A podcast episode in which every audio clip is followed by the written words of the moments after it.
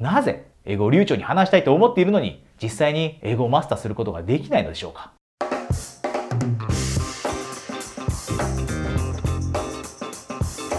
こんにちは。コーチ大塚イです、えー、先日、私の知り合いの中で、ある業界でとっても成功している経営者の方とお会いしました。そして、その人と話をしているときに、こんな質問をいただきました。大塚さん、どうすれば英語を短期間で話すことができるようになるのでしょうかと。こういった質問です。実は私はその質問に驚きました。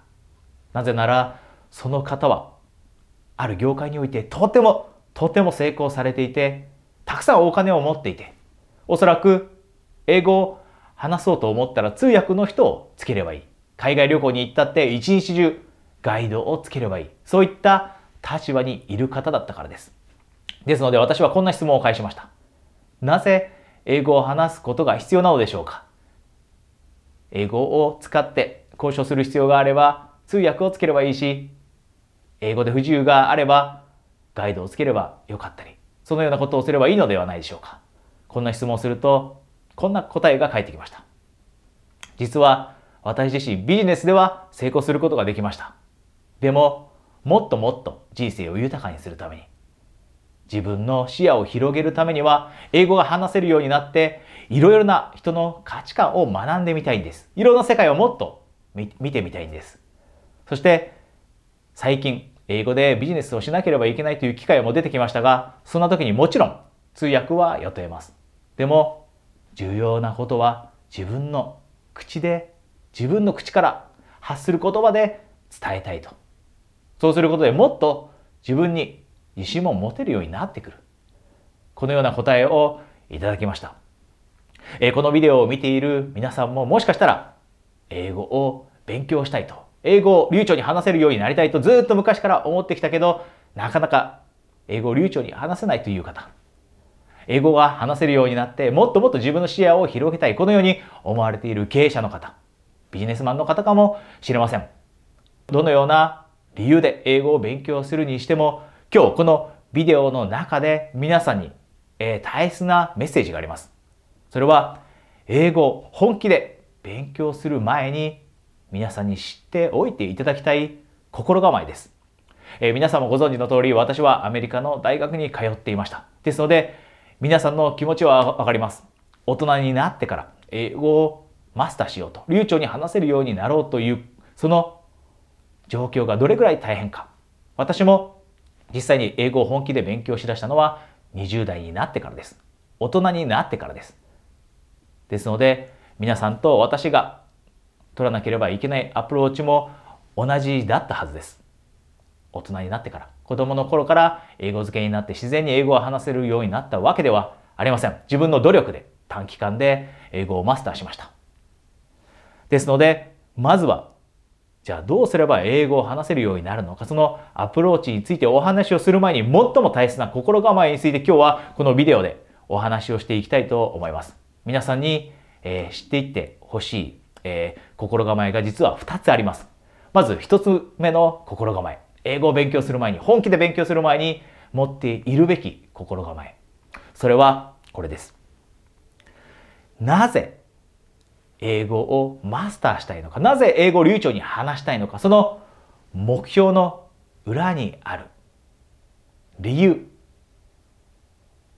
これを明確に、そしてこれを大きなものにしておくということ。これをまず一番最初に忘れずに実践してください。英語を流暢に話したいというその目標の裏に大きな大きな目的、そして理由を持つこと。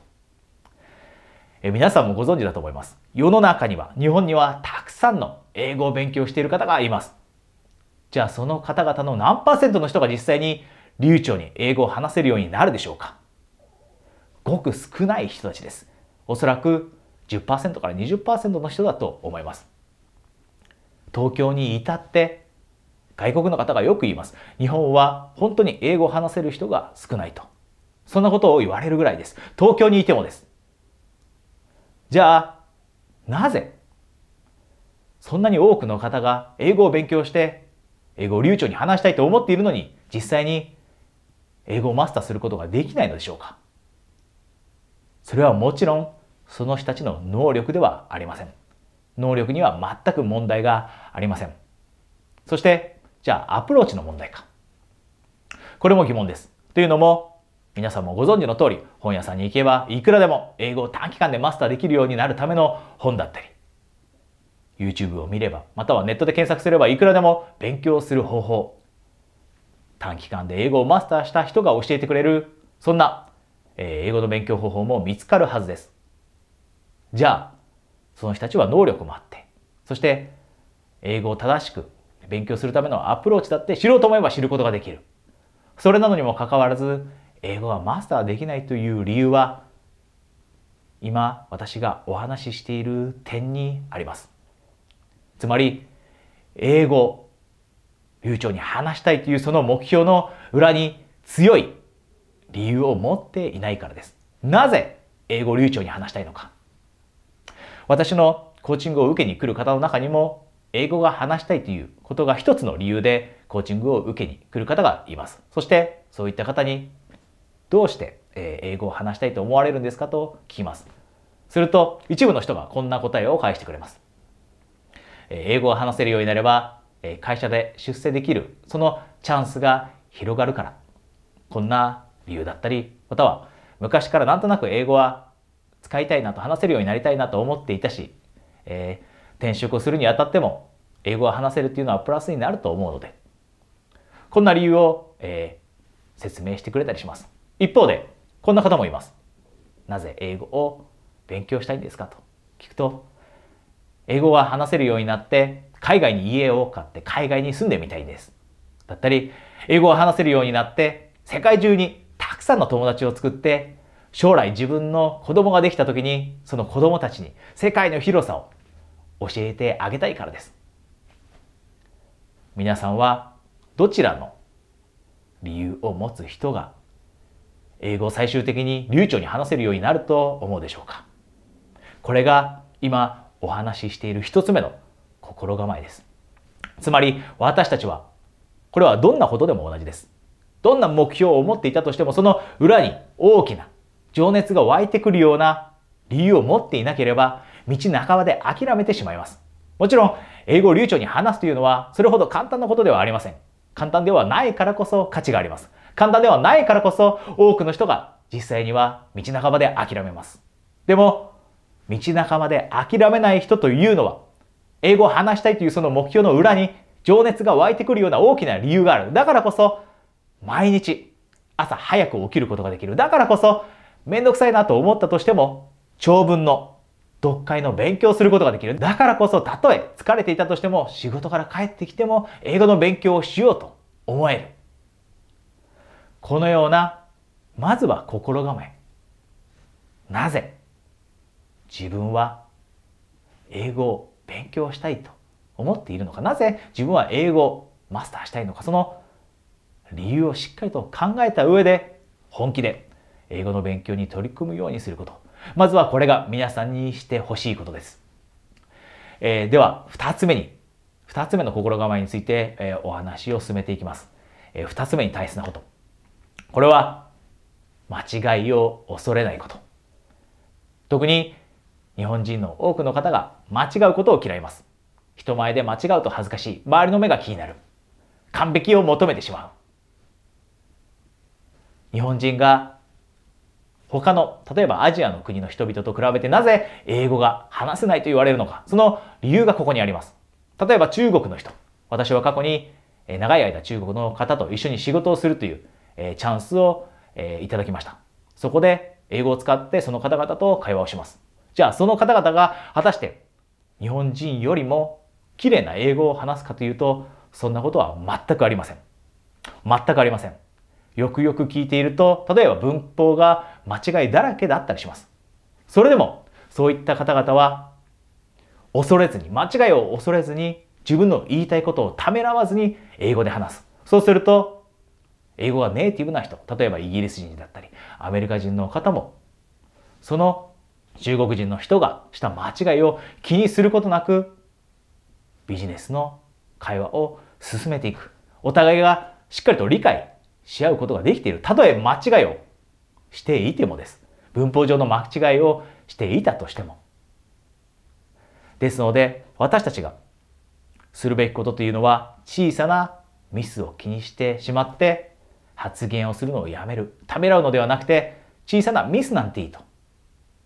適切な言葉さえ選んでいれば、小さな文法上のミスを犯したとしても、相手には伝わります。それに考えてみてください。私たちがそもそも日本語を話している時に100%綺麗な話し方ができているかというと、そんなことはないと思います。もちろん皆さんのことはわかりません。皆さんは100%綺麗に話をすることができているかもしれませんが、間違いなく私はそういった人には該当しません。私の日本語は100%パーフェクトではありません。文法上も間違っていることはたくさんあると思います。それでも恐れずに伝えたいメッセージを伝えようと日本語をこうやって話しています。これは英語だって同じはずです。細かなミスを、文法上のことを気にして発言できなくなってしまうのではなくて、小さなミスは気にせずに言いたいことをとにかく言おうと。